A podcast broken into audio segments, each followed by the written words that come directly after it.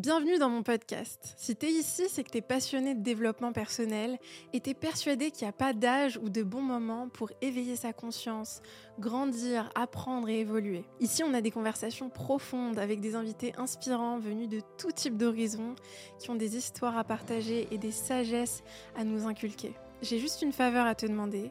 Si le podcast t'a apporté de la valeur, t'a inspiré, t'a permis d'avoir des déclics à un quelconque moment, je te serais hyper reconnaissante si tu pouvais prendre quelques secondes de ton temps pour t'abonner à la chaîne YouTube. Ça permet au podcast de gagner en visibilité et nous, ça nous permet de savoir que le contenu qu'on t'apporte te donne de la valeur et t'aide au quotidien. Et puis ça nous permet aussi et surtout de pouvoir inviter des personnes auxquelles on aurait eu difficilement accès sans que la chaîne prenne de plus en plus d'ampleur. Je te remercie d'avance et je te souhaite une très belle écoute. Merci d'être venu sur le podcast. C'est la deuxième fois que tu viens en plus. On avait fait un épisode ensemble, mais juste en... on s'était pas filmé. Euh, J'aimerais bien qu'on commence par parler de toi, ton parcours. Qu'est-ce qui a fait que tu t'es intéressé au développement personnel?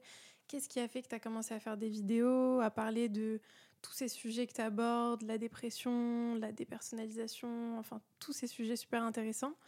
Et qu'on comprenne un peu euh, qu'est-ce que tu as vécu et qu'est-ce qui t'a amené à faire ce que tu fais. Ok. Bah déjà, merci euh, pour l'invitation. Avec Euh, plaisir. Il y avait plusieurs questions dans ta question. Ouais, c'est en fait d'essayer de comprendre. Moi, je me, je me demande toujours qu'est-ce qui a amené quelqu'un à être là où il en est aujourd'hui? Je pense que c'est toujours, la, la sou- ouais, c'est toujours une forme de souffrance, en fait. Mm.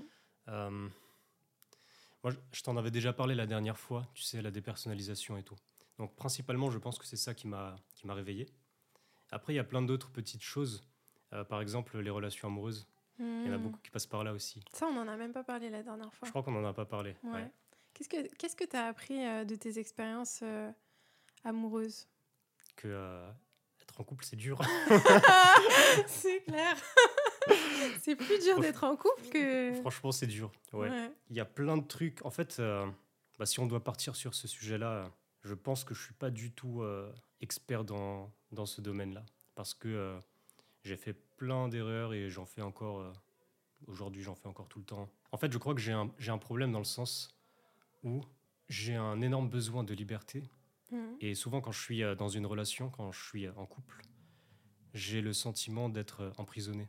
Et Ah, même si même si c'est pas forcément le cas, tu vois, même si dans les faits c'est pas forcément le cas, c'est juste une relation normale, mais moi j'ai quand même le sentiment d'être emprisonné. Et Et tu sais d'où ça vient ce sentiment? Ça pourrait venir. En fait, tu sais, euh, généralement on dit ça vient de tel trauma parce que tu as vécu ça dans ton Mhm. enfance.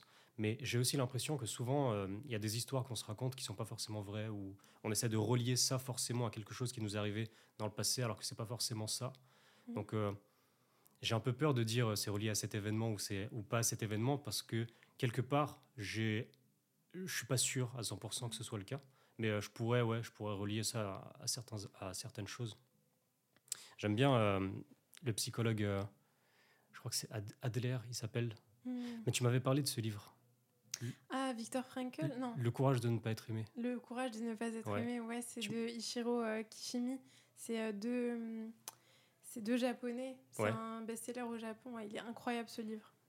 Dedans, il parle d'un psychologue. En fait, c'est un, un professeur en Hmm. psychologie exactement euh, qui qui a une conversation avec son élève. C'est super intéressant parce qu'ils ont un dialogue et il le challenge Ouais. sur plein de plein d'idées, plein de croyances. Mm. Bah justement, lui, euh, sa façon de penser, ce que j'aime bien, c'est que là où tous les psychologues, enfin la majorité des psychologues de son époque disaient que tout est lié à l'enfance, au trauma et tout, et que euh, on peut pas changer grand chose à ça, et que euh, voilà. Mm. Lui, à- il est allé à l'inverse. Euh, il a dit euh, non, en fait, euh, tu peux faire tout ce que tu veux à partir de tout de suite. Là, je peux décider tout de suite de- d'être une nouvelle personne et d'agir d'une nouvelle façon, et c'est fini. Et il n'y a pas besoin de, de se faire chier avec tout ce qu'il y avait avant, avec le passé, les traumas, etc. Mhm. Et toi, tu crois à ça? bien, sûr que, bien sûr que le passé, ça nous a influ- influencé jusqu'à aujourd'hui. J'aurais un truc intéressant à dire là-dessus. Je pense que les, les traumas qu'on subit, bien sûr, ça reste. Et en fait, ça va se, ça va se remani- remanifester dans notre réalité plein de fois. C'est ça un peu le pattern qu'on peut voir. euh, J'ai l'impression qu'il m'arrive tout le temps les mêmes merdes, tout le temps la même chose. Mhm. Ça se manifeste plein de fois jusqu'à, en- entre guillemets, que, euh, que tu apprennes la leçon. Mhm. Et apprendre la leçon, ça ne veut pas forcément dire l'apprendre de façon logique. Pour moi, ça veut plus, c'est plus une forme d'acceptation et de lâcher prise.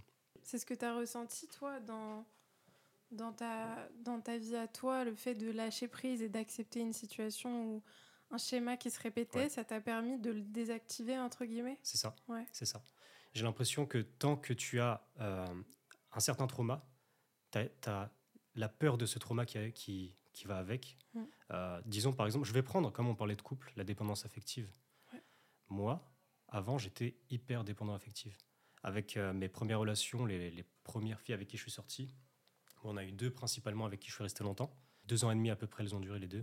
Et les deux, j'étais hyper dépendant. Ça se manifestait comment pour toi? Je me posais tout le temps des questions. Est-ce que euh, elle va pas trouver mieux que moi? Est-ce qu'elle n'est pas en train de me tromper? Est-ce qu'elle parle par message avec euh, d'autres mecs? Euh, Du coup, j'envoyais je, souvent des messages. J'avais souvent besoin d'être rassuré. Et quand je l'étais pas, j'étais pas bien. Euh, en fait, mon état émotionnel, il dépendait complètement de si l'autre personne Te rassurait. me rassurait ou pas. Et est-ce que tu avais du mal à être seul, par exemple? Parce que j'ai l'impression qu'un des signes qu'on peut souffrir de dépendance affective, c'est qu'on a du mal à être seul. Ouais, j'avais beaucoup de mal. Alors, j'aimais bien être seul, mais pour moi, je fais une différence entre être seul physiquement et être seul émotionnellement. Ouais, je sais pas sûr. si on peut dire ça. Mm. Le simple fait de savoir que je suis en couple avec cette personne, même si elle est euh, chez elle et que moi je suis chez moi, il y a ce lien, il y a ce genre d'attachement émotionnel. C'est vrai. Et juste ça, euh, oui, ça, ça, ça, ça, me rassure, ça, ça rassure. Et c'est un truc euh, ouais, que je sentais que j'avais besoin. Et je détestais ne pas être en couple. Ah, ouais. ouais. C'est souvent le cas quand tu es en dépendance affective, tu t'enchaînes un peu les relations. Ouais. Parce que tu as peur d'être euh, de pas être en couple. C'est ça. Comment tu as réussi à, à te rendre compte que tu t'étais dans la dépendance affective et surtout à avoir le. Qu'est-ce qui a fait que tu as décidé de prendre des actions ou de trouver des solutions pour t'en défaire? Euh, bah, C'est quand ça s'est fini. Mmh. ouais. Parce que forcément, il y a un moment où euh, la personne en face, quand tu essaies de la contrôler tout le temps, enfin, tu sais, euh, quand tu es dedans, tu dis pas, mais non, je la contrôle pas. Mmh. Moi, j'ai juste besoin qu'elle soit là, qu'elle me montre qu'elle est là, etc. Mmh. Tu dis pas, je la contrôle quand tu es dans Ouais. cette situation. Mais en fait, euh, de l'autre côté, c'est, ça peut être pris comme du contrôle carrément. C'est vrai. Euh, tout le temps euh, envoyer des messages pour demander à être rassuré. Au d'un moment, il y, a- il y a une genre de pression qui se crée. Et d'ailleurs, j'ai vécu les deux, donc je peux parler euh, juste après de. T'as vécu aussi euh, Ouais. d'être. Bah, tu vois, c'est super intéressant parce que j'ai fait un podcast avec euh, Ellie, je sais pas si tu l'as vu. Elle parlait de ça et elle disait que elle, elle était dans la dépendance affective pendant super longtemps. Ouais. Et le jour où elle s'est mise en couple avec quelqu'un qui, lui, était dépendant affectif, Ça lui, a, ça lui a fait un déclic et ça lui a permis de, de se rendre compte de ce que l'autre vivait, Ouais. en fait. C'est Mm. super intéressant. Carrément. Bah moi, ça s'est fait. euh, J'ai l'impression que ça a switché d'un coup. Donc la première relation, ça s'est fini, euh, je pense, à cause de ça. Et la deuxième, pareil. Sauf que la première, j'étais encore un peu dans l'incompréhension. Je savais pas pourquoi ça s'était fini comme ça. Et la deuxième, bah là, je commençais à voir euh, le truc qui se répète, quoi. Mm. Euh, de mon côté, j'ai l'impression d'avoir tout bien fait, d'avoir été un bon copain, d'avoir euh, donné tout ce qu'il fallait donner, etc. Et je me rendais pas forcément compte des comportements négatifs que j'avais. Mm. Et quand ça s'est fini la deuxième, ça m'a fait très mal. Et c'est là que je me suis dit, ok, là, il y a un truc que j'ai pas compris. C'est sûr. C'est sûr qu'il y a un truc que j'ai pas compris. Mm. Et là, j'ai commencé à faire des recherches. J'ai regardé sur, euh, sur YouTube et tout. D'ailleurs, euh, c'est euh, c'est un peu ridicule. J'ai un peu honte. Mais le premier truc Non. que j'ai tapé sur YouTube, c'est euh, comment récupérer son ex. ouais, mais c'est normal, mais bien sûr. Ouais. J'ai commencé à regarder des vidéos. c'est un gars, il s'appelle Alexandre, Alexandre Cormon. Ah oui, il est connu, Ouais. Alexandre. Mm. C'est lui, du coup, j'étais tombé sur ses vidéos à lui, j'ai commencé à regarder. Et puis après, en fait, de fil en aiguille, je continuais à regarder ça. Et euh, j'ai commencé à capter qu'il parlait pas spécialement de vraiment de comment récupérer son ex à proprement parler. Il donnait des petites techniques et tout, mais il disait que c'était pas forcément sûr et que c'était pas forcément la meilleure chose à faire. Mm. Euh, il parlait de confiance en soi, etc. Et c'est là en fait où j'ai euh, où j'ai commencé à m'intéresser à ces sujets-là. Mm. Et après, bon, je, suis- je- je suis tombé sur plein de chaînes de développement personnel qui sont liées euh, à ça, aux relations, etc. Ouais. J'ai moi-même pris des coachings ensuite, avec, euh, notamment avec un gars que je vais pas dire, Ouais. mais en tout cas, voilà, c'est un gars qui est assez connu dans le domaine et euh, qui est très bon dans ce qu'il fait. Ça t'a aidé? En fait, si tu- ouais, si, ça m'a aidé. Ça m'a aidé, je dirais plus dans le sens, euh, si tu veux que ça t'aide, ça va t'aider. Si tu veux pas que ça t'aide, ça, ça va pas t'aider. C'est comme ça que tu vois. Moi, je trouve que c'est intéressant ce mindset parce que hum, c'est vrai que quand on investit dans du coaching ou dans de la thérapie ou peu importe qu'on a la démarche de se faire aider, c'est vrai que notre état d'esprit, il joue beaucoup sur le résultat. Euh, si on part du principe que de toute façon, on va rester dans la même situation, on va répéter encore les mêmes schémas, euh, on va potentiellement matérialiser ça, alors que c'est vrai que si tu veux que ça t'aide, euh, tu peux trouver un moyen de faire en sorte. Ah, je suis totalement d'accord. Et pour moi, c'est lié à. On entend beaucoup parler d'état d'esprit de victime. Et euh, c'est très péjoratif de dire ça. Parce que c'est vrai que c'est assez violent de se prendre. T'es juste une victime, tu vois, genre arrête d'être une victime. C'est violent de se prendre ça. Euh, donc ce serait peut-être pas forcément la meilleure chose à, dire à, quelqu'un qui est dedans, tu vois. Mais c'est un phénomène qui existe effectivement et, qui, est, que moi j'ai déjà vécu, que j'ai déjà vu plein de gens euh, vivre. Mmh. Euh, et oui, en fait, quand tu arrives dans peu, peu, importe où, dans un coaching, dans une thérapie, dans une formation, avec cet état d'esprit de victime, tout ce que tu vas voir de ce coaching ou de cette formation, ou plutôt tout ce que tu vas chercher dedans, c'est des preuves et des confirmations pour te dire ok ça marche pas pour moi ok c'est une arnaque ça marche pas euh, pour moi ça marche pas vrai. et en fait tu vas trouver que ça mais ça, ça, je suis totalement d'accord ça s'applique dans tout hmm. en vrai quand tu as cet état d'esprit là tu vas le chercher dans tout ce que tu vas vivre tu vas trouver les confirmations qu'en fait c'est vrai que tu es une victime c'est vrai que t'as pas de valeur c'est vrai que tu es nul que tu mais on, on a tous tendance à faire ça je pense Vraiment tous. Même s'il y en a qui sont très doués pour le cacher. je pense qu'on a tous ce biais euh, vers euh, un peu vers la victimisation, tu vois. Mais c'est pas pas dans le sens parce qu'aujourd'hui, quand on parle de victimisation, tu vois, les gens ils ont tendance à ça les ça les déclenche beaucoup parce que c'est comme si tu les culpabilisais ou tu leur donnais honte d'avoir ce mécanisme. Mais en fait, c'est pas euh, c'est pas négatif, tu vois. C'est c'est juste un, un, mécanisme de défense qu'on développe, tu vois. Il n'y a pas de c'est pas volontaire, on cherche pas à se victimiser euh, parce que. Mais c'est vrai que tout, tout, le monde a ça, je pense, euh, naturellement en tout cas, tu vois, et après tu le déconstruis. Je suis d'accord. C'est vraiment très difficile de parfois de, de, de voir ça. Après, l'important, je pense, c'est d'en être conscient.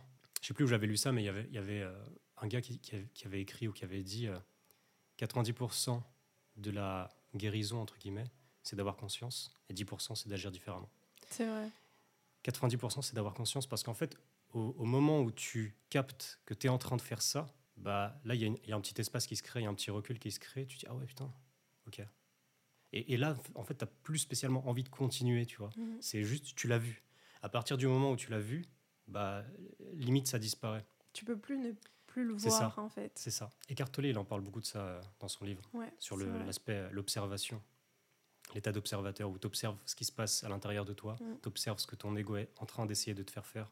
Mais ça, c'est un truc de fou. Hein. franchement, en ce moment, j'arrête pas de m'observer. Et je vois que mon ego, parfois, il se. non, mais c'est un truc de fou, quoi. Mais juste, je le vois et je me dis Ah, là, là, tu es en train d'essayer de me faire prendre un mauvais chemin. Là, tu es en train d'essayer. Euh, là, là, tu me pousses à essayer de prouver ma valeur, mais j'ai pas besoin de le faire, en fait, tu vois. Mais c'est trop intéressant quand tu observes parce que tu te détaches. Euh, c'est fou. C'est trop cool. Ouais. Et, euh, D'ailleurs, tu, tu parles de ça. Comment tu réagis, toi, quand ça arrive? Bah, là, tu vois, en ce moment, je, suis vraiment, vraiment dans l'observation. Mhm. Et c'est incroyable à quel point je vois tous ces petits moments de la journée où j'aurais eu tendance à laisser mon ego euh, commencer à m'emmener dans une spirale. J'arrive à l'intercepter et je me dis. Et là, je, je le vois et je. En fait, j'essaye vraiment de le voir un peu comme euh, la partie de moi qui est très qui a très peur, qui est mhm. très en insécurité. Et je me dis. Euh, et en fait, j'essaye de lui parler, tu vois. Et je lui dis, mais en fait, euh, tout va bien, t'as rien à prouver à personne, t'as rien à dissimuler, t'as rien à cacher, t'as rien à. T'as pas besoin de dominer, t'as pas besoin de. Euh, t'as pas besoin d'être la plus ou la meilleure ou le. Tu vois. Et je dis pas que ça marche à chaque, chaque fois, tu vois, parce qu'il y a des moments où juste je rentre dans une spirale et je commence à me mais euh, franchement, ça marche plutôt bien, en fait, de, de le voir comme ça avec du recul et de lui parler, hmm. tu vois. Mais comme si c'était une part de toi qui n'était pas là pour te faire du mal, mais que tu l'accueilles un peu comme euh, juste une part de toi qui essaye de te protéger de manière un peu maladroite, tu vois. Carrément. Toi, tu fais comment euh? Je suis d'accord avec ce que tu dis, c'est-à-dire qu'à partir du moment où tu, tu, tu, te mets en résistance à quelque chose à l'intérieur de toi, ça va juste se renforcer et ça va devenir plus, plus violent. J'ai vécu ça avec, euh, avec la dépersonnalisation, par exemple. Dès que j'essayais de faire en sorte de faire partir euh, le- les, les symptômes, ils devenaient plus forts. Hmm. Euh, ouais, ça passe vraiment par l'acceptation. Bah, De toute façon, j'en parle tout le temps de, de ce sujet-là.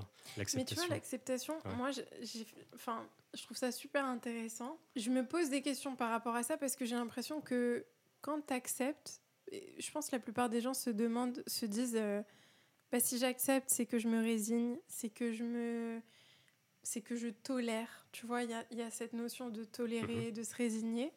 Et récemment, j'ai un peu changé ma vision des choses sur ça, dans le sens où je parlais avec euh, Julien Musy, je sais pas si tu as vu, j'ai fait un, un podcast avec lui, c'est un coach aussi en Mhm. développement personnel. Et il parle beaucoup de la notion de d'aimer en fait.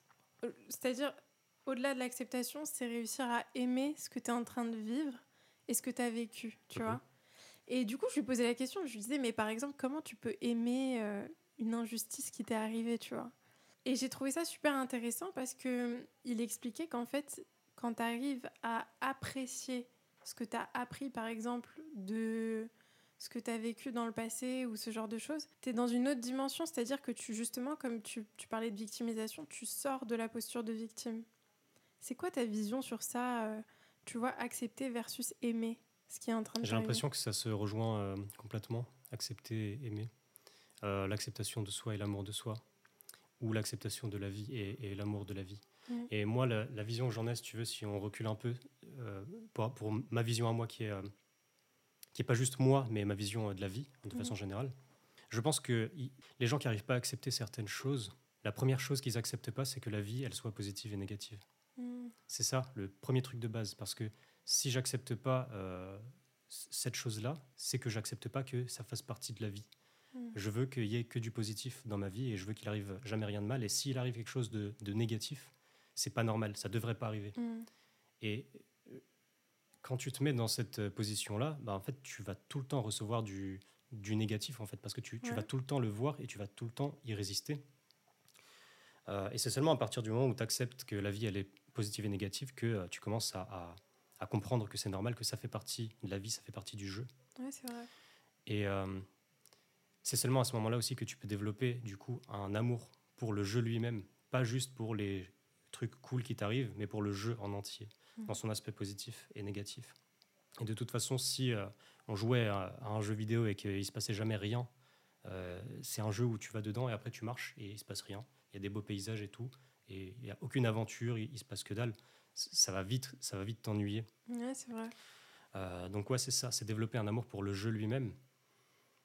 C'est marrant cette euh, comparaison aux jeux vidéo, elle revient hyper souvent en ce moment. J'entends beaucoup ça. euh, je trouve ça super intéressant l'analogie avec les jeux vidéo. Ouais, bah, je pense qu'il y a beaucoup de geeks Ouais. Qui, euh, qui se lancent dans le développement personnel et qui commencent à, à- à faire des comparaisons par, rapport à ce qu'ils connaissent. Et moi aussi, avant, je jouais beaucoup. Donc, euh, Mais ça, ça revient beaucoup et je pense que c'est un- une bonne comparaison. En vrai. ouais. Moi, j'aime bien cette vrai, Tu comparaison. augmentes de niveau et Mm. Il y a encore un autre truc qui est aussi lié aux jeux vidéo que moi, j'aime bien. C'est. euh, bon, on rentre dans un truc peut-être un peu plus spirituel. ouais, j'aimerais bien qu'on en parle. Déjà, il faut commencer par dire que. euh, est-ce que c'est- tout le monde ne sera pas d'accord, mais moi, je pense qu'on est des êtres spirituels faisant une expérience physique. Ça, on en avait déjà parlé, je Ouais. crois, toi et moi. Ouais. Comment ce que je vois crois aussi. ouais. Tu crois ça aussi Mm, Ok. Tout à fait. Comment moi je vois les choses, c'est que ça, Marc, c'est mon personnage dans le jeu. C'est mon Mm. personnage dans le jeu vidéo. Et Marc, dans le jeu vidéo, sa valeur peut augmenter, peut diminuer, il peut euh, échouer, gagner, etc. Il peut lui arriver des choses. Et dans le jeu, j'aurais probablement l'impression que si j'échoue plein de fois, ma valeur diminue, je me sens moins bien, etc. Et réussir à s'enlever de ça et à se mettre derrière l'écran au niveau de je suis sur mon canapé avec la manette et je suis en train de jouer à Marc en train de vivre sa vie, Mm. ça fait que ça retire tout l'aspect euh, dur du fait de euh, que- qu'il y ait des hauts et des bas et que ta valeur augmente ou diminue. En fait, à partir du moment où tu arrives vraiment à comprendre ça, tu plus dans le mode de jeu où tu es hyper dépendant de tout ce qui arrive à l'extérieur. Tu t'identifies plus à ça. C'est ça. Tu t'identifies plus autant à ça. Tu sais que derrière ça, toi, tu es déjà tranquille, tu es déjà complet, tu es déjà parfait. Mm. tu es déjà l'être éternel qui joue à ce petit jeu fini, qui joue à ce petit personnage fini, Humain. humain, c'est ça. Mhm. Et cette expérience, elle est temporaire. Elle est temporaire. Euh, on va tous mourir à un moment. Ça aussi, c'est un truc auquel moi, je pense qu'il faut, euh, qu'il est important de réfléchir. La mort? Ouais. Mhm. Comment tu. C'est quoi ta relation avec la mort aujourd'hui? Comment est-ce qu'elle a évolué euh? Moi, franchement, c'est un sujet dont je parle de plus en plus dans le podcast. Là, j'en ai parlé avec euh, le dernier invité, by Steve. Je sais pas si tu vois qui c'est.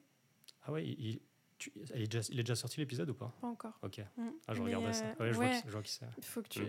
Alors, on n'a pas filmé parce qu'il voulait pas être filmé. Il explique pourquoi euh, pendant le podcast.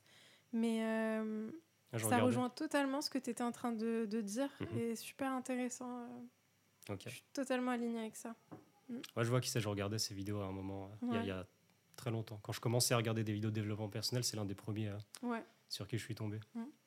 Euh, et ouais, du coup, qu'est-ce que tu veux dire par relation à la mort? Comment est-ce que tu te sens euh, par rapport à- au fait de savoir qu'un jour, euh, bah, que en fait, on a un temps défini sur Terre Et pour toi, c'est quoi euh, Est-ce que tu as peur Est-ce que, que tu ressens de la peur Est-ce que c'est quoi ta relation euh Je trouve que euh, tout, tout est paradoxal. J'ai l'impression qu'il y a toujours euh, deux vérités qui, qui entrent en collision, mais en fait, elles sont pas obligées d'entrer en collision. Les deux peuvent être euh, totalement vraies. Et là, pour le coup, j'ai peur, et en même temps, ça me rassure. Ah ouais. En fait, ça me rassure parce que je sais qu'il y a une fin. Si jamais je suis amené à, à ressentir trop de souffrance, j'aurais pas aimé que ce soit pour toujours. Et aussi, si j'ai beaucoup de succès, si j'ai un énorme succès, j'ai moins peur de le perdre, j'y suis moins attaché. Mm. Parce que je sais que peu importe ce que j'arrive à obtenir, de toute façon, c'est temporaire, ça va se terminer, donc j'ai pas besoin d'y être autant attaché. Et peu importe la souffrance que j'ai, je sais que ça va se finir, donc j'ai pas besoin de la prendre autant Sérieux. au sérieux. J'ai remarqué un truc, euh, c'est que euh, quand tu arrives à obtenir ce que tu voulais, bon, il y a- il y, a plein de choses à dire là-dessus, mais quand tu arrives à obtenir ce que tu voulais, souvent, il y a une peur qui vient avec, c'est la peur de le perdre, du coup. C'est vrai. Tu voudrais garder ce truc pour toujours. Bah, c'est un peu, euh, on en revient un peu à la dépendance affective, hein, Mhm. finalement. La peur de perdre et Si, la peur. si de- tu as remarqué, nos discussions, c'est toujours, euh, on ouvre des sujets Mm. et on les finit pas, Ouais, et après, ils, se- ils se- ils se, ils se Ils se rejoignent plus rejoignent, tard. C'est vrai. Mm.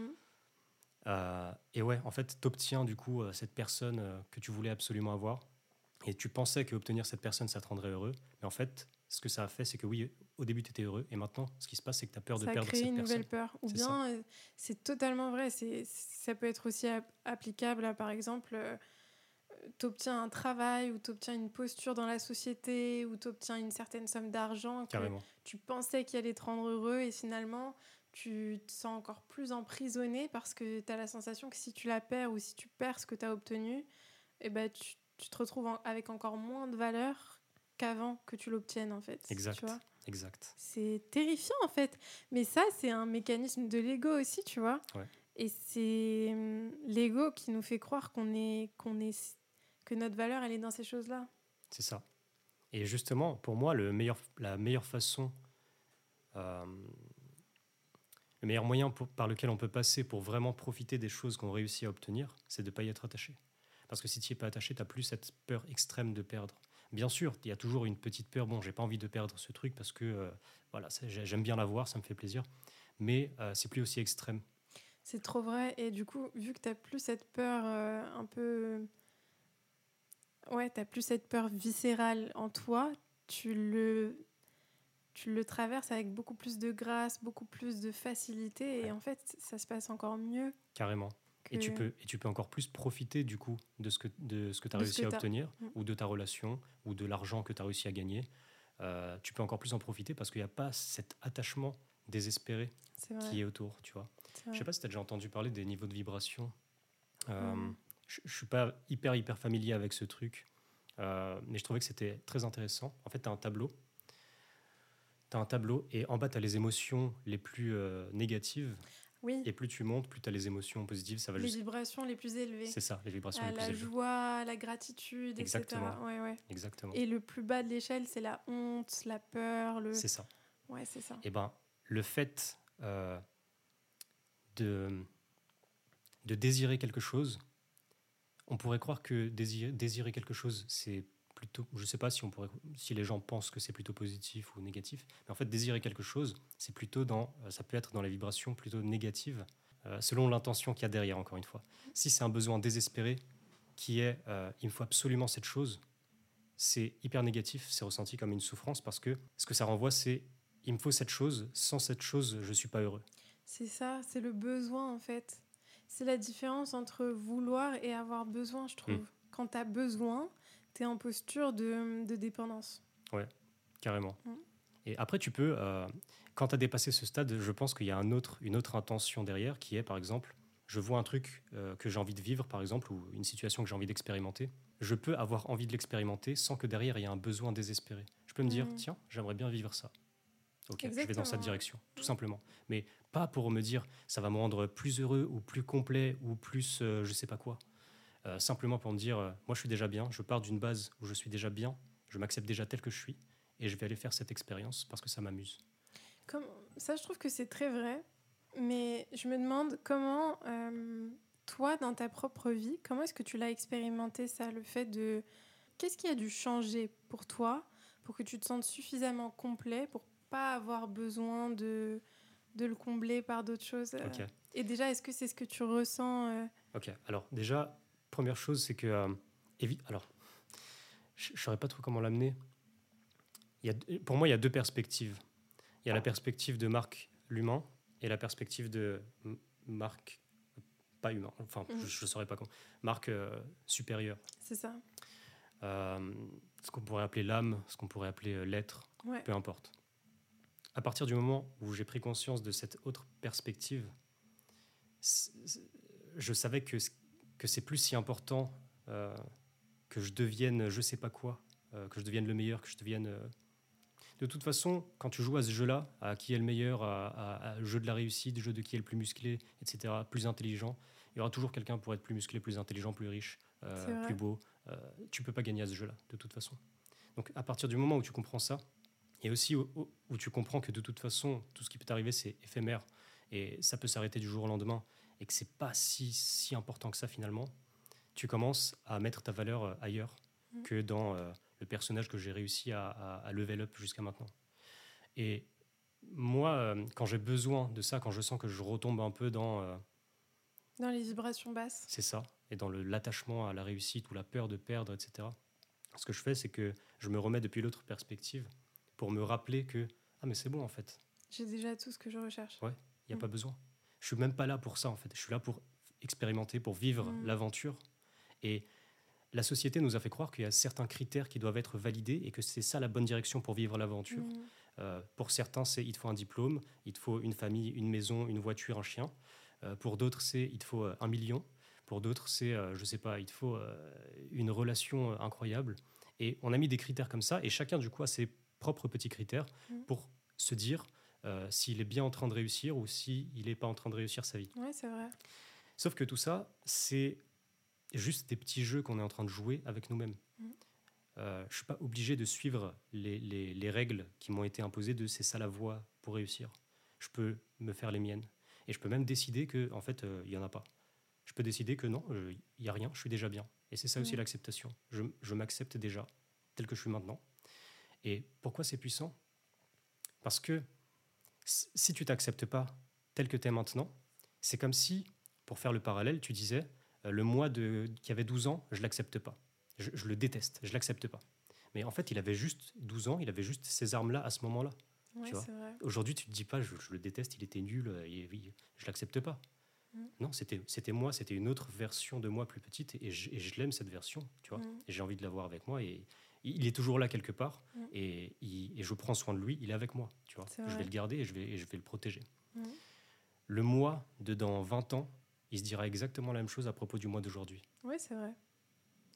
Bah enfin, il se dira peut-être aussi, vu le travail que tu fais sur toi, il se dira peut-être aussi que il aura peut-être aussi euh, beaucoup d'amour et de reconnaissance pour le toi que tu es aujourd'hui, tu vois. Complètement. Mais c'est vrai que si on on prend pas ce recul-là, on peut très vite rentrer dans dans un mode de fonctionnement où on se dit euh, où on a honte, où on va dans les énergies bas, enfin dans les vibrations basses, comme tu disais. Et pour moi, si tu veux, euh, ce qui est à l'intérieur se reflète à l'extérieur. Mm. Et certains croient que s'accepter, du coup, c'est mal parce que euh, si je m'accepte, bah, du coup, je fais plus rien de spécial parce Oui, que j'ai plus cette motivation à faire les choses vu que je m'accepte déjà. Et pour moi, c'est pas vrai du tout. C'est même totalement l'inverse. Plus je vais me détester, plus je vais avoir du mal à faire les choses. Plus je vais m'accepter, plus justement parce que je m'accepte et je m'aime déjà tel que je suis maintenant, je vais beaucoup être beaucoup plus motivé à faire des choses pour moi, parce Par que je m'aime, par amour ouais. pour moi. Tu vas Et être pas- drivé par l'amour. Exactement. Quand tu es drivé par la haine de toi, c'est- en fait c'est ça qui est, qui est fou. Moi Oui. je trouve c'est que on voit à quel point la peur c'est un drive. Enfin ça nous drive, tu vois, ça nous pousse à à essayer de prouver notre valeur, à essayer de se débattre, de montrer. Et c'est vrai que je pense très honnêtement que l'ego et la peur ça peut être un un premier moteur, tu vois, ça peut te pousser, ça peut, ça peut être un premier élan qui te permet de, de démarrer, de, mais euh, c'est pas soutenable en fait sur le long terme, ça te détruit en fait. Mais ce qui se passe, je pense, à un niveau profond, c'est qu'on commence à croire que si on n'a plus ça, bah en fait, euh, qu'est-ce qu'on fait? On va rester devant Netflix euh, toute la journée et puis Ouais. voilà quoi. Ouais. En fait. Mais c'est ça, mais de toute façon, chacun opérera à partir du, du niveau où il, se- où il se trouve actuellement. Mm. Moi, par exemple, il y a un moment où je sais où, euh, quand j'ai commencé à. Il y a un moment où j'ai quitté mon travail, j'ai quitté tous mes trucs et je me suis dit maintenant, je vais euh, réussir quelque chose de vrai, je vais réussir sur les réseaux, etc. Je m'étais laissé deux ans pour, pour réussir. Finalement, je suis arrivé. Et en fait, quand j'ai commencé ça, c'était quelques mois après que mon ex, du coup, m'a quitté. Et que je me suis intéressé euh, au développement personnel et, et- enfin, plus l'aspect euh, relationnel et tout. Mais j'avais cette idée en tête, je sais que j'avais cette idée en tête de elle va voir ce qu'elle a loupé. Tu vois. Mm. C'est parti de là. Ouais, c'est intéressant. Ouais. Je pense que Et en fait, j'avais hyper envie de réussir, de, de bien réussir euh, et d'être visible. Comme ça, un jour, elle va voir ça, elle va regretter. Mais tu vois, si on est honnête, franchement, je pense qu'on est souvent drivé par ça, en tout cas au Ouais. début. Il y a ce, ce- ce truc de, de vengeance, de Ouais. Ah, bah toutes ces personnes-là, elles ont douté de moi, ça. elles ont, elles ont cru que j'avais aucune valeur, elles m'ont donné honte, elles m'ont humilié, tout ça. Bah, je vais leur montrer qu'en fait, elles se sont trompées sur Ouais. moi. Et cette, cette. Parce qu'il y a une haine dans tout ça, il y a un- il y a, bah, il y a ces vibrations qui sont hyper basses, mais qui sont en même, en même temps qui sont très intenses, hein, qui te poussent justement à aller. euh, et je pense que beaucoup, beaucoup de gens euh, Ouais. sont drivés par ça. Carrément. Et en fait, finalement, quand tu y arrives, euh, après, euh, tu, après, ça n'existe plus. Tu te dis plus, bon, bah, maintenant, euh, si elle voit ou elle voit pas, euh, enfin, j'ai plus, enfin, je m'en fous maintenant. Tu vois, ça arrive, quand tu arrives à réussir, tu as plus ce- cette envie de, de leur montrer finalement. Ouais, y a en fait, c'est quelque chose qui était là au début, mais après, une fois que tu as vraiment fait le truc que tu voulais faire, sur le chemin, tu as probablement appris des choses, tu as probablement évolué. Peut-être que non, peut-être qu'il y en a certains qui veulent encore prouver, etc. Mais euh, Mais t'es encore prisonnier d'un truc, en fait, si tu, si tu veux bah ouais, prouver. carrément, carrément. De toute façon, euh, si tu essaies de prouver quelque chose à quelqu'un, tu es toujours prisonnier de lui en quelque sorte. C'est Ouais, même pas de lui, c'est dans ta tête que ça se passe en fait. Tu te rends prisonnier de lui, Mm. mais euh, tout, tout, tout part de toi en fait. C'est vrai. Et les trucs que tu disais tout à l'heure euh, par rapport aux vibrations basses, il y a un truc que j'avais trouvé très intéressant, c'est qu'il y a certaines vibrations basses qui sont plus efficaces que d'autres. C'est-à-dire que quand tu es dans une vibration de... Bon, la, la pire, c'est la honte, il me semble. Celle qui est juste au-dessus. Juste au-dessus à quoi? Est-ce que je... J'arrive plus trop à me rappeler? En gros, on va dire, ok, tu es dans une vibration basse. La colère aussi, c'est une vibration basse. Mais par contre, c'est bien de passer... Ah oui, par exemple, l'apathie. Mm. L'apathie, c'est l'état un peu où tu as envie de rien faire, tu as l'impression que tout est nul, euh, presque peut-être presque une dépression, je sais pas. Tu es en état d'apathie et là, ce qu'il serait judicieux de faire, plutôt que d'essayer de passer à un état de joie ou etc., tu peux passer par un état de colère. Mm. Parce que la colère, elle va te sortir de l'apathie, elle va te faire bouger, elle va te faire prendre des actions et ça va peut-être passer par l'envie de se venger ou l'envie de, de... Ce sera des envies très, euh, très basses, quoi, très... Mm. C'est c'est un moteur qu'on pourrait qualifier de, de négatif. Bon, après, euh, négatif, positif, je ne sais pas si on pourrait vraiment définir ça comme ça. Mais en tout cas, ça t'a fait bouger. Et le fait que ça t'ait fait bouger, tu as vécu autre chose. Et petit à petit, en fait, finalement, tu as, augmenté Mhm. euh, dans, dans ces petits niveaux-là. Après, encore une fois, euh, tu sais, les niveaux de vibration, c'est une grosse catégorie, une grosse case. On peut essayer de se référer à ça, mais je pense pas que ce soit exactement si Bien sûr, précis ouais, ouais. euh, que ce qui est écrit dans, dans, le- dans les livres, tu vois Bien sûr, ouais. c'est histoire de se repérer quoi. Et pour en revenir à la dépendance affective, bah, ce qui s'est passé, c'est donc j'ai fait tout ce processus de développement personnel et tout, et, et c'est à partir de la deuxième fois où ça a basculé. Et en fait, à partir d'un moment, je me suis dit, Il y a eu un déclic, effectivement. Tu parlais de, déclic tout à l'heure, euh, Mhm. de la, la fille euh, avec qui tu étais Ouais. en podcast. J'ai aussi eu euh, un genre de déclic. C'est vrai? Ouais. Je m'étais, je m'étais pas dit, euh, je serai plus jamais dépendant affectif.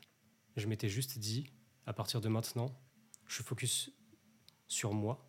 Et si une personne veut être avec moi, de toute façon, elle sera avec moi. Si elle veut pas être avec moi, de toute façon, elle sera pas avec moi. Je peux rien y faire. J'ai aucun contrôle là-dessus. Donc, je peux rien faire d'autre que d'être moi et d'accepter qu'il y a des personnes qui vont venir, des personnes qui vont partir. Et à partir de là, j'ai plus été euh, dépendant affectif dans mes relations suivantes. C'est incroyable. Dans mes relations suivantes, ça s'est inversé. Mm. Du coup, les personnes avec qui j'étais étaient, elles, peut-être. Alors, j'ai pas envie de dire de conneries. Euh, je sais pas si elles étaient dépendantes affectives, parce que ça aussi, c'est une question que je me pose. Est-ce que, du coup, vu que moi, je rentrais dans une relation en étant plus détaché, tu sais, euh, suis-moi, je te Mhm. fuis. Oui, mais après, tu- même si t'es. En fait, finalement, si toi t'es détaché, si ton partenaire est détaché, mais que toi t'es sécure et t'es détaché aussi, normalement, tu dois pas sentir. Enfin, tu vas peut-être sentir un peu de dépendance, mais pas de manière aussi exacerbée au point où tu vas te demander si la personne est en dépendance affective. Tu vois ce que je Mm. veux dire? Parce que vous pourriez aussi être deux partenaires qui sont plus ou moins détachés, tu vois. Enfin, pas détachés dans le, dans le mauvais sens du terme, mais euh, centrés sur. euh, recentrés, enfin, tu vois ce que je veux dire euh, Pas forcément en dépendance de l'autre, mais sécure avec euh, vous-même, tu vois. Je vois ce que tu veux dire. En fait, je me pose souvent des questions euh, quand il s'agit des, des relations, parce que c'est difficile de définir parfois si, le problème vient de moi, quelque chose que moi j'ai mal fait, ou si c'est la personne en face qui a une insécurité. Ça, la ligne, je trouve qu'elle est très fine. Et parfois, euh, j'ai passé pas mal de temps à me remettre en question là-dessus, à me demander est-ce que c'est moi qui ai un problème, ou est-ce que c'est elle qui a un problème, ou est-ce qu'on a un problème tous les deux. Mm. Euh, Après, c'est une question de communication, je trouve. Quand tu communiques bien avec ton partenaire et qui te dit, euh, bah là, quand t'as fait ça, j'ai ressenti ça. Est-ce que tu peux m'expliquer euh, Peut-être que je, je- tu vois, je, je suis pas claire sur tes intentions ou sur ce que tu. bah, du coup, ça m'est arrivé de passer par ces phases-là. Et à un moment, euh, c'était devenu euh, trop pour moi. Et là, du coup, c'est là où j'ai vu l'autre côté. Donc, j'ai vu la personne en face agir comme moi j'agissais avec, Avec- mes anciennes relations. Et en fait, j'ai compris le point de vue du coup de pourquoi euh, dans mes anciennes relations ça n'a pas marché, pourquoi euh, la- la personne en face se sentait euh, submergée, euh, emprisonnée, Mhm. etc. Parce que j'étais en train de ressentir la même chose. Et j'étais en train de ressentir la même chose à tel point que même si euh, elle, elle me demande de la rassurer, bah, en fait, il, commence à avoir une résistance. J'ai plus envie parce que j'ai l'impression d'être absorbé. J'ai l'impression d'être absorbé de plus en plus, que mon énergie est, est- est as- aspirée quelque part. Parce que tu sens que l'autre a besoin. Ouais. Ça devient un besoin, c'est Ouais. même plus une volonté. Tu sens qu'il y a un besoin et que. L'autre dépend de, de toi et c'est une responsabilité qui est énorme. C'est ça. Ouais, en fait, c'est ça. C'est le poids de cette responsabilité qui est Mm. vraiment difficile à, difficile à assumer. Ouais, je pense qu'on. qu'on est, on n'est pas. Enfin, je pense que c'est dans la nature humaine en fait de pas. euh, tu vois, parce que j'ai réfléchissais beaucoup à ça ces derniers temps et je me disais, euh, c'est dingue, ça nous. On est souvent repoussé quand, quand on est face à quelqu'un qui est beaucoup trop dans la demande, beaucoup trop dans le besoin, dans la dépendance. On a cette sensation de d'être, comme tu disais, euh, aspiré, emprisonné. Ou... Et je pense qu'on c'est pour ça aussi euh, que on cherche tous à avoir confiance en nous, à être charismatique, à être détaché, parce que il y a quelque chose de très attirant là-dedans, Ouais. tu vois. Pourquoi est-ce qu'on est attiré par les personnes qui ont confiance en elles, tu vois? On pense tous que, enfin, la plupart des gens pensent qu'en fait, euh, il faut changer d'apparence pour être attirant, il faut avoir un certain physique, etc. Mais en fait, les personnes les plus attirantes, quand tu regardes bien, c'est pas forcément des personnes qui ont un physique impeccable ou qui euh, de manière conventionnelle, qui ont des traits parfaits, etc. C'est plus des personnes qui ont un certain charisme, qui ont une, une prestance, une posture, une aura, une énergie où tu sens que elles n'ont pas besoin de toi. Et donc, ça les rend attirantes, tu vois. Carrément. Et ça, vraiment, moi, je trouve ça fascinant, tu vois. Euh, Pourquoi est-ce qu'on est... Et c'est vrai que plus tu, plus tu travailles sur ça, plus tu deviens attirant pour l'autre aussi. Et c'est ce détachement dont tu parlais, tu vois. Carrément. Mhm. Il y avait, euh, il y a une image euh, à propos de ça que moi je me fais dans ma tête, qui est liée à la gravité. Ouais. J'ai l'impression que, euh, tu sais, on parle souvent de magnétisme et de trucs comme ça. Et moi j'aime bien euh, me représenter les choses comme ça. C'est-à-dire que quand tu essayes d'obtenir quelque chose, en fait, c'est comme si la gravité, elle, elle repoussait l'autre Mhm. personne. La gravité qui émane de toi, elle va vers l'extérieur. Ouais, parce que tu es dans la Elle peur. repousse. Ouais, c'est ça. C'est ça. Et à l'inverse, quand tu reprends ton pouvoir et que tu le mets à l'intérieur de toi, bah là, du Tu coup, la gravité, elle vient vers toi et du coup, les gens, ils sont inspirés vers Mais toi. tu sais que c'est vraiment c'est un truc de ouf parce que c'est exactement ça. Mm. Mais je me rends compte maintenant et c'est fou qu'on ait cette conversation maintenant parce que même si on en avait déjà parlé tous les deux, mais c'est plus euh, tu vois euh, tout en ce moment est en train de s'aligner pour que je suis en train de lire un livre là en ce moment qui s'appelle euh, Demande et tu recevras de Esther et Jerry Hicks. Je sais pas si tu connais Je connais pas. incroyable ce livre. Lisez-le, vraiment, lis-le, il est incroyable. Et justement, ça parle de loi de l'attraction et, et tu vois, de ce côté. euh, Et en fait, dans le livre, il dit un truc qui m'a fait un déclic, mais de fou. En gros, dans le livre, ils disent que souvent, tu penses que tu as un désir, tu penses que tu veux quelque chose, donc c'est de l'amour, c'est censé être l'énergie de l'amour. Par exemple, euh, je veux être en couple, je veux être avec quelqu'un qui me choisit et que je choisis. Donc tu penses que tu veux ça. Mais pour une raison ou pour une autre, tu comprends pas pourquoi est-ce que tu n'arrives pas à obtenir ce que tu veux, tu vois. En fait, ils expliquent que parfois ce que tu veux, le désir que tu as, c'est finalement de la peur. Parce que c'est pas forcément que tu veux être en couple, c'est que tu as peur d'être seul, tu vois. Et donc ce que tu ce que tu ce que tu renvoies à l'univers, c'est beaucoup plus de la peur d'être seul que le désir, l'amour d'être avec quelqu'un d'autre, tu vois. Et je trouve que ça rejoint exactement ce que tu étais en train de dire, que tu repousses Hmm. Toi-même parce que tu es dans la peur plus que dans l'amour, tu vois. Carrément. Je suis totalement d'accord avec ça. Et il y a des gens qui. euh, tout le monde ne croit pas en la loi de l'attraction, en l'aspect euh, magique. Hmm. Parce que j'ai l'impression qu'il y a deux écoles, tu vois. Il y a ceux qui le voient de façon rationnelle et logique et ceux qui le voient de façon magique. Euh, pour moi, les deux sont. J'aime bien les deux. Les, Mhm. les deux sont valides pour moi. Et ouais, je, suis- je suis carrément d'accord. J'avais un exemple avec ça qui était aussi lié aux relations. C'est, disons, tu as un date avec une personne. Et ça, ça, ça, ça vaudra pour n'importe qui. Hein. Tu as un date avec une personne. Du coup, tu arrives, c'est la première fois que tu la vois, on va dire que c'était sur Tinder. Et vous avez tous les deux, vous partez tous les deux avec euh, l'intention qu'il se passe quelque chose, que ce soit cool. Et du coup, euh, toi, tu arrives et la personne en face, elle commence à te bombarder de questions. Et à la fin du date, elle te dit Bon, alors c'est bon, on est en couple ou pas? Tu vois? Hmm. Toi, tu entends ça, tout de suite, tu, tu, tu, tu dis Attends, euh, Attends, euh, doucement. là Voilà. Du coup, Ouais. qu'est-ce qui se passe Après, chacun rentre chez soi. Après, elle te bombarde de messages. Elle te demande Bon, euh, on est en couple ou pas Tu veux venir chez mes parents? T'es t'es sûr que tu vas pas me tromper? T'es sûr que tu t'es sûr que tu m'aimes hein? Et Hmm. elle te bombarde de messages comme ça, cette personne. Mais en fait, elle est en train de te repousser. Genre, tu le sens. Tu le sens Ouais. que t'as pas du tout envie d'être avec elle. C'est une énergie hyper repoussante. Et pour moi, ça marche comme ça avec euh, tout dans la vie, avec absolument tout. Et c'est ça, c'est un exemple pour la loi de l'attraction. Mhm. Et pareil pour l'argent, en fait. Donc là, on a pu le définir parce que c'est deux personnes qui interagissent entre elles. Donc on voit l'échange qui est en Et train de se faire. ouais. C'est ça, on voit directement l'impact. Ah, c'est intéressant ce que tu Ouais. dis. Mais avec l'argent, par exemple, je veux de l'argent, je désire absolument de l'argent. Mais en fait, il se passe exactement la même chose en dessous. Mais là, tu n'es pas capable de voir parce qu'elle n'est pas, elle est pas claire, il n'y a pas des mots derrière Oui, cette interaction-là. En fait, c'est trop vrai ce que tu es en Mm. train de dire. C'est trop vrai, putain. Tu sais que tu es en train de me faire avoir un déclic. Ah ouais là? Ah ouais Trop bien. Ah ouais, t'es en train de me faire avoir un, un sacré déclic euh, dans ce que t'es en train de dire. Parce que c'est vrai que l'argent, en fait, on, on le voit comme un... On le voit pas comme une énergie. On pense que l'argent, c'est ce truc statique, Ouais, c'est un truc physique, c'est un objet. et exactement. Alors qu'en fait, c'est exactement ça. C'est une énergie qui répond à notre vibration. C'est tellement, tellement vrai. Exact. Et, Ouais. tu, et tu vois, pour en revenir, pour faire le lien avec l'acceptation de soi, pourquoi c'est important? Si je me déteste, qu'est-ce que je vibre? Une énergie désespérée, je m'aime pas, donc j'attire des choses qui sont pareilles, que, que je vais pas aimer en fait. Si je m'accepte et que je, je me sens déjà bien tout de suite, qu'est-ce que j'attire? Des choses qui sont bien ou qui vont me faire me sentir bien. Tu vois Donc en fait, l'acceptation, c'est pas un truc statique où il va juste rien se passer et je vais rester comme ça et, et il va rien jamais arriver dans ma vie. Tu vois C'est pas ça.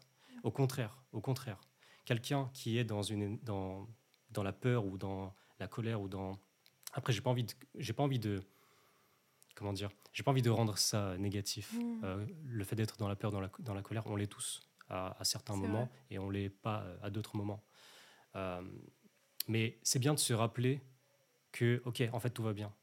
Parce que de cette façon, tes actions elles vont être différentes. Si on le voit de façon logique, tes actions vont être différentes. Tu vas Mhm. faire des choses par amour pour toi et pas par haine de toi. Et euh, si on parle sur la loi de l'attraction, un truc un peu ésotérique, bah, si tu es dans l'acceptation, dans cette énergie de l'acceptation et que tu te sens déjà bien tout de suite, tu es capable de, de comprendre que en fait, tu n'as pas besoin de tout ça, tu n'as pas besoin de, l'ex- de- de choses extérieures pour te sentir bien maintenant, bah, ce qui va se passer, c'est que tu vas natu- naturellement attirer des choses qui vont te faire te sentir bien. C'est vrai. Euh, ouais, donc ça, c'était la vision un peu plus ésotérique. Hum, toi, qu'est-ce que tu en penses d'ailleurs? Est-ce que tu le vois plus de façon logique ou est-ce que tu le vois plus de façon euh, vraiment tu attires à toi? Moi, je le vois des deux côtés. En fait, je, les- je le vois euh, de manière très scientifique. Finalement, Mhm. je trouve que, tu vois, euh, je pense que beaucoup de gens voient la loi de l'attraction comme un truc un peu euh, euh, hippie, youhou, euh, tu vois. Alors qu'en fait, quand tu, quand tu euh, te plonges dans la science, tu te rends compte que bah, tout, est, tout est très concret, tu vois, pour ceux qui sont vraiment dans dans- Parce que aussi, je peux comprendre, il y a tellement de, de gens qui en parlent et qui en parlent d'une manière un peu... euh, Après, moi, je trouve que c'est beau aussi, ce côté euh, pas forcément palpable, tangible, euh, ce côté, comme tu disais, magique. Je trouve ça magnifique et je trouve qu'on a besoin de magie aussi dans notre vie. Et, et moi, en tout cas, c'est ce que... C'est ce que J'y crois, enfin, je crois totalement qu'on a besoin de ça aussi, tu vois. Mais quand on regarde la science, euh, c'est concret, tu vois. Enfin, euh, on attire ce qu'on est. Tu regardes la troisième loi de, de Newton, c'est quoi? C'est euh, le, en gros, tu, ça t'explique qu'est-ce que c'est que le karma, tu vois. Pour chaque action, tu as une réaction égale et opposée. C'est de la, c'est de la physique en fait, tout simplement, tu vois. Moi, je pense que vraiment, de plus en plus, je me rends compte qu'on est là pour moi. C'est ma vision des choses et je pense que je pense que tu résonneras peut-être avec ça, c'est qu'on est là pour apprendre à changer l'énergie, à manipuler l'énergie, à, appréhender notre énergie différemment et à comprendre qu'en fait, tout est un jeu d'énergie. Tout, pour moi, maintenant, aujourd'hui, je pense que tout est un jeu d'énergie. Et plus tu arrives à, tu vois, quand tu parlais de l'échelle des vibrations, à euh, passer du bas de l'échelle, à te faire remonter toi-même, à trouver ce qui te fait remonter et à attirer à toi tout ce que tu désires et à comprendre qu'en fait tout est une réponse à ce que toi tu vibres. En fait, c'est incroyable, ça devient un jeu incroyable où tu te détaches de de ces peurs, de cette honte qui te qui te tire vers le bas et où tu mais je pense vraiment ouais, je le vois, je le vois des deux côtés, tu vois, je vois le côté scientifique et je vois le côté aussi euh, mais pour moi, c'est incroyable. Et quand je regarde ma vie, tu vois, quand je repense à toutes mes expériences, au moment où j'étais dans, ce, dans ces vibrations basses, je pense qu'elles m'ont servi, tu vois, à un certain niveau. Mais je pense que le moment où j'ai lâché prise et où justement je me suis reconnectée à, à mon moi supérieur, on va dire, bah, c'est là où tout, tout s'est débloqué, tu vois. Donc, euh, ouais, pour moi, c'est. J'aime bien cette vision des choses. ouais, Apprendre à jouer avec l'énergie. c'est ça. Ouais. Je pense que c'est ça notre jeu, en fait. Ok, j'aime bien. Moi, je pense qu'on voit le jeu du, du tu sais, le jeu de la société. euh, de, ben ça, je pense que c'est le jeu des humains. Mais je pense que notre, euh, je pense que nous, en tant que notre être, il, a, il a cette, cette intelligence infinie qui fait qu'on est capable de voir, tu vois, même le fait qu'on ait cette conversation. Bah, je trouve que c'est c'est se rendre compte qu'il y a des choses qui sont pas palpables mais qui sont réelles, tu vois. Carrément. Et tu vois, ça, c'est des, des choses pour lesquelles euh, c'est difficile d'en parler. Parce qu'il y a beaucoup de gens qui vont arriver, qui vont dire euh, c'est des trucs ésotériques, ça, de toute façon, c'est pas, pas vrai, c'est pas des objets. Oui, moi j'ai j'ai des factures à payer, ok? Voilà. J'ai des factures à payer. non, mais je comprends, tu vois, mais Ouais. nous aussi, on passe par là. On a, on a tous nos responsabilités, Carrément. on a tous nos difficultés, on a tous nos peurs du quotidien.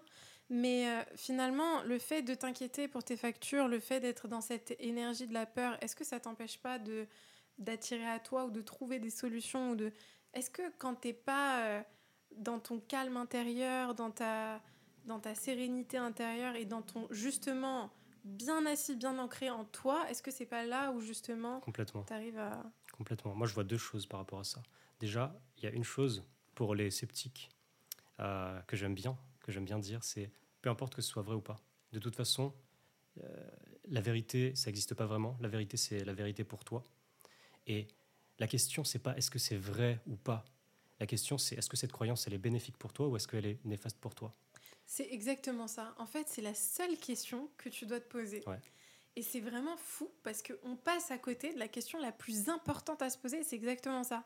Est-ce que cette croyance, est-ce que cette histoire que je suis en train de me raconter là Mm. tout de suite, elle est utile ou est-ce qu'elle ou est-ce qu'elle est est-ce que c'est un frein dans ma vie qui m'empêche d'avoir et d'obtenir et d'être ce que je veux être? Et en général, en fait, tu regardes trois quarts des pensées que tu as ou des ou des habitudes que tu as ou bah, c'est des choses qui sont c'est des, c'est des pensées, c'est des croyances qui te freinent et qui sont inutiles en fait, Carrément. mais que tu continues à entretenir parce que bah c'est des habitudes en fait. Ouais. Et puis pour toi, c'est ça la, la vérité, C'est la ça, réalité. C'est la réalité dans laquelle tu vis. Quoi. Pour toi, c'est ça qui est vrai. Ouais, c'est ça. C'est ouf. Et ça te fait peur aussi de te dire.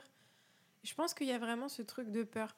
Tu vois, quand on réfléchit à. hum, par exemple, quand tu es dans une relation longue et que ça fonctionne pas, c'est très dur à un moment donné de se poser et de se dire peut-être que ça marche pas. Mm.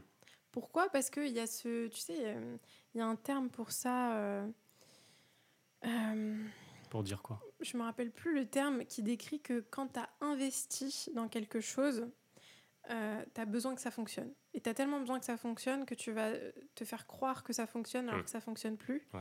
Euh, parce que tu as tellement peur d'avoir per- d'avoir euh, perdu du temps ou d'avoir investi ou d'avoir perdu de l'argent par exemple ou peu importe, tu vois. Et je trouve que c'est exactement la même chose avec nos croyances parce que quand tu grandis et que tu passes des décennies, des années avec les mêmes croyances et que tu t'identifies à ces croyances, tu t'identifies à tout ça, tu places ta valeur dans ça, bah, un jour te poser et te dire bah, peut-être qu'en peut qu'en fait toutes ces croyances-là, elles me servent pas, peut-être que c'est pas moi, peut-être que bah, ça fait peur, tu vois. C'est clair. C'est clair. C'est difficile euh, de remettre euh, ces croyances-là en question. Mais c'est pour ça qu'une chose importante à avoir, un outil important à avoir dans la vie, c'est justement euh, cet esprit critique, mais pas critique envers juste l'extérieur, mais critique envers soi-même. Le fait de- d'être capable de se dire que toutes les croyances que j'ai, c'est juste des croyances. C'est-à-dire qu'il n'y en a absolument aucune qui est vraie. Toutes mes croyances sont toutes des mensonges. Il y en a juste qui sont bénéfiques pour moi, il y en a juste qui sont néfastes pour moi. Parce que c'est ça. Si on regarde vraiment, euh, une croyance, c'est une idée qu'il y a dans ma tête. C'est juste ça. C'est juste une Peu idée. importe ce qu'on dit dessus, est-ce que c'est vrai, voici les preuves, voilà les papiers, c'est juste toujours une idée qu'il y a dans ma tête, quoi qu'il arrive. C'est ça. Et du coup, en, en la voyant de cette façon-là, ça la rend déjà un peu plus euh, fluide, un peu plus Mhm. modulable. Modulable, ouais, c'est Et- un bon mot. Et je peux, euh, je peux peut-être un peu plus jouer avec et m'en détacher un peu, comme tu dis. Mhm. Parce qu'à partir du moment où tu en es attaché, où tu es identifié à elle, ça devient ton, où ça devient ton identité vraiment. Mais en fait, le moindre truc extérieur, la moindre personne qui va avoir un avis différent, tu vas le sentir comme une attaque. Et à la limite, tu vas juste avoir envie de te défendre ou alors détruire le, le- l'avis de l'autre Ouais. euh, parce que tu te sens tellement en danger dans ton identité. Quoi. C'est, limite, tu as l'impression que tu vas mourir. Quoi. Mais c'est ton ego qui a Ouais. peur de ça. Exactement. C'est vraiment ça. Exactement. Tu as Parce que l'impression que, toute ta vie, c'est, elle va disparaître. Toute ta vie, c'est un mensonge. Mais Si c'est on- ça. Mm. Et d'ailleurs, ça, ça, je trouve que c'est un bon, un, bon, euh, un bon indicateur auquel faire attention, tu vois. Quand tu te sens déclenché par les propos de quelqu'un, par exemple, tu vois, là, on vient de parler de l'attraction.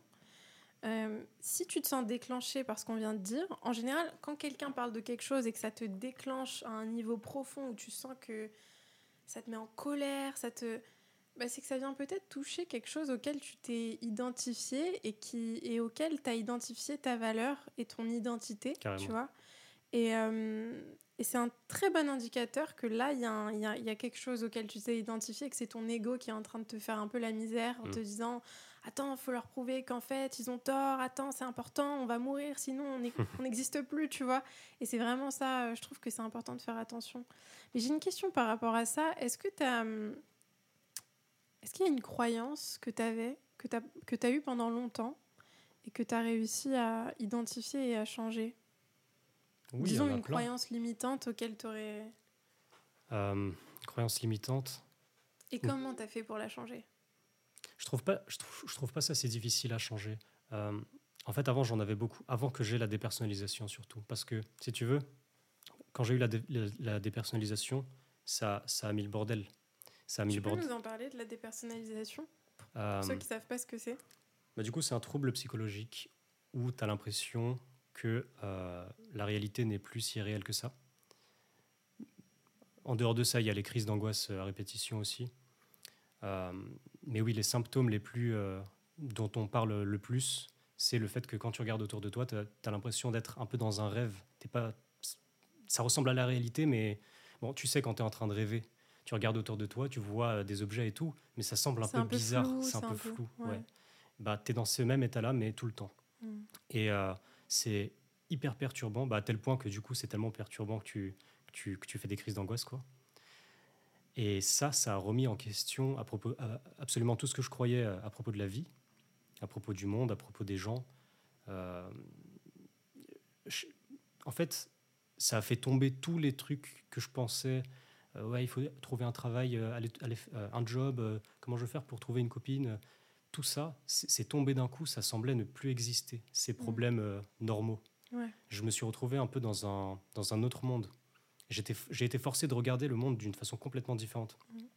Et là, il y a plein de questions existentielles qui sont arrivées de euh, pourquoi le monde existe, comment ça se fait que je suis là, pourquoi je tiens par terre et je peux tenir debout par terre sur euh, un truc, je ne sais pas ce que c'est, c'est une boule qui flotte dans du rien. Euh, je comprenais plus ce qui se passait, tu vois. Mmh. Et c'est d'ailleurs là que je me suis rendu compte, d'ailleurs, on en parlait tout à l'heure, l'aspect ésotérique, l'aspect mmh. pas forcément très tangible. Ce monde, de toute façon, il est, il est magique. Il n'y a rien de normal qui se passe là. Euh, le fait que moi je sois là, que je, que je puisse réfléchir, que je puisse croire que je suis moi, que je puisse regarder ma main et bouger ma main, que je regarde dans le ciel et que quand je regarde dans le ciel, c'est infini, il n'y a rien. Genre, tout droit, on peut aller tout droit à l'infini. Mm. Peut-être qu'il y a un mur quelque part, mais même s'il y a un mur, il y a quoi derrière tu vois? Euh, il, y a, il y, a, plein de choses comme ça qui, sont, qui n'ont rien de normal, absolument rien de normal. Du coup, à partir du moment où tu sais ça, ça semble pas du tout bizarre qu'il puisse y avoir euh, une loi de l'attraction ou quelque chose qu'on ne peut pas voir. Parce que nous, les humains, on se croit tellement malins que du coup, tout est on sait tout. voilà, tout est visible, nous, on sait tout. S'il y a un truc qu'on ne sait pas, c'est forcément que ça n'existe pas, évidemment. Et mais en plus, l'histoire a démontré que c'est bête de réfléchir comme ça parce que tu vois, je sais pas. Euh, avant, on n'aurait jamais pensé qu'il y aurait des, des, avions qui voleraient dans l'air, tu vois, dans, les, dans le ciel. Mais ouais. Et puis le fait que la Terre, euh, la terre était plate avant. Oui, voilà, exactement. Mm. Tu vois, donc, en, fait, ça montre que on peut pas se fier uniquement à ce qu'on voit et à ce qu'on croit connaître. Il exactement. faut qu'on soit ouvert à Bien sûr. Et c'est une forme d'humilité aussi. Bien sûr, ouais. Je, on n'en on connaît pas grand-chose de ce monde. C'est vrai. On connaît pas grand-chose. Euh, et le fait d'avoir regardé le monde de plein de façons différentes parce que j'ai été forcé euh, à faire ça, je me suis rendu compte il y a aussi eu un truc avec mon identité carrément. Euh, je ne savais plus du tout euh, qui j'étais. Parfois, je marchais dans la rue et à un moment, je m'arrêtais. Et il y avait un. C'était même pas une pensée, c'était une sensation. C'était une sensation. C'était la sensation de qu'est-ce que je fous là? Hmm. Genre, je, suis qui? Je suis où? Qu'est-ce que je fous là? D'un coup, cette sensation-là, tu vois. Et ça, ça m'est arrivé plusieurs fois. À partir du moment où tu as vécu des trucs comme ça, je pense que tu peux plus autant croire solidement en tes croyances que tu avais parce que tu as vu que c'était hyper fragile et que ça pouvait s'écrouler d'un coup et qu'il n'y avait plus rien. Euh, du coup, c'est à partir de là où, c'est devenu beaucoup plus facile pour moi de, remettre en question des choses, mhm. que ce soit à propos de moi ou à propos du monde.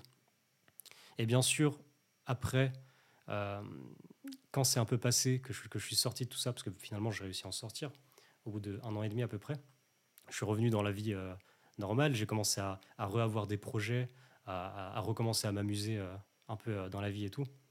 Et là, je suis retourné dans, dans l'hypnose. Je suis hmm. retourné dans le truc de bon bah alors comment on fait pour faire de l'argent? Dans le vortex. Voilà, c'est ça. Je suis retourné dans la matrice. dans la matrice, ouais, c'est ça. comment on fait pour faire de l'argent euh, Alors c'est quoi qu'il faut C'est quoi les travails que je peux avoir? C'est je suis retourné dans ce truc-là. c'est ça. Comment je vais devenir le bon dans ce domaine? Comment je vais trouver une meuf? Tu repars là-dedans. Bah oui. Mais c'est ça le piège. C'est pas forcément un piège. Je pense que c'est valide. Euh, on est là pour jouer à ça quelque part, tu vois. Mm. Mais Osho, un de mes auteurs préférés, il a écrit un truc. Il a écrit joue au jeu de la société, mais ne le prend jamais au sérieux. Donc en fait, tout ce qui est là, c'est pas une question de on va se mettre dans une cave et, méditer. C'est euh, ok, il y a ça, le jeu il est là, on, va jouer à tout ça, mais il y aura toujours un petit recul. En fait, si tu veux, pour moi, ce que ça veut dire euh, être éveillé, ça c'est un mot qui est un peu euh, on ne sait pas trop ce que ça veut dire. Chacun aura probablement sa définition. Mm. Pour moi, être éveillé, c'est continuer à jouer au jeu avec tout le monde. Et donc, euh, je continue à faire semblant que je suis moi. je continue à faire semblant que je fais des, je suis un youtubeur, je fais des vidéos sur YouTube. Et je sais qu'on est tous en train de faire exactement la même chose. On est tous en train de faire semblant de jouer notre rôle. Et quand tu éveilles, en fait, tu sais juste que tout ça, c'est un jeu. Mm, Tu vrai. continues à faire tout ça, mais en sachant que tout ça, c'est un jeu. En sachant que c'est pas toi, enfin, en sachant que ce que tu es réellement euh, va au-delà de tout ça. Ouais. Mm, C'est ça. c'est vrai. Tout à fait, je suis d'accord avec toi. Ok, je vais te poser des petites questions de fin de, de podcast.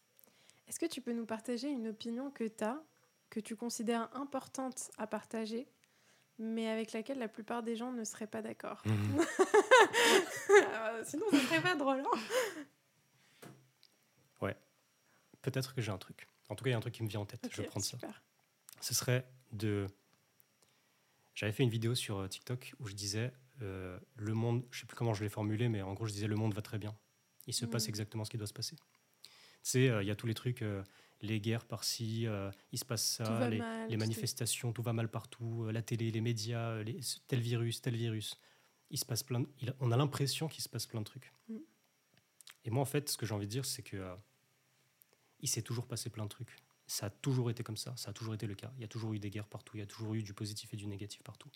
Et il y a des gens qui se laissent enfermer dans ce truc-là Mm. et du coup qui vivent dans cette réalité où tout est catastrophique, tout est mal. Ce monde, c'est vraiment, c'est Mm. de la merde. Ce monde, je déteste le monde, etc. Oui, le monde est contre l'univers Ouais. contre eux, tout va, tout, Tout est va mal. contre eux. ouais. Ouais. Et moi, ce que j'ai envie de dire, c'est euh, c'est pas forcément obligé d'être vrai. C'est-à-dire que dans ce même monde dans lequel ces gens vivent une vie catastrophique, parce qu'il se passe tous ces trucs autour, et ils ont l'impression que tout va mal et que le monde, c'est de la merde, il y a aussi d'autres gens qui vivent une vie hyper agréable, hyper cool, et pour eux, bah, tout, tout va bien. Il n'y a, Mhm. pas spécialement de, de problème. Mais ça, on n'en parle pas. Enfin, Ouais. on parle C'est pas. c'est pas très attirant. Non, Enfin, c'est pas, pas- très euh, vendeur de mettre ça à la télé. Vrai. Et moi, ce que j'ai envie de dire, c'est que tu peux, tu peux choisir. C'est vrai. tu as une possibilité de choix. Euh, la vie, c'est uniquement ta façon de regarder la vie. C'est juste ça. Mm. Euh, C'est le regard que tu poses. exactement. C'est toi qui décides comment tu vas voir le monde. Et après, on en revient aussi à ce que je disais tout à l'heure sur l'acceptation du monde, de la vie Mhm. telle qu'elle est, avec le positif et le négatif, d'accepter le, le jeu entier et de pouvoir s'amuser dans ce jeu-là. Après, ça ne veut pas dire qu'il va jamais rien arriver de mal.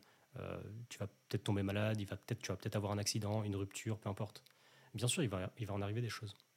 Mais si tu as cette base d'acceptation du monde tel qu'il est, plus la capacité de décider comment tu veux regarder le monde, bah là, en fait, tu as, ce qu'il faut. C'est vrai.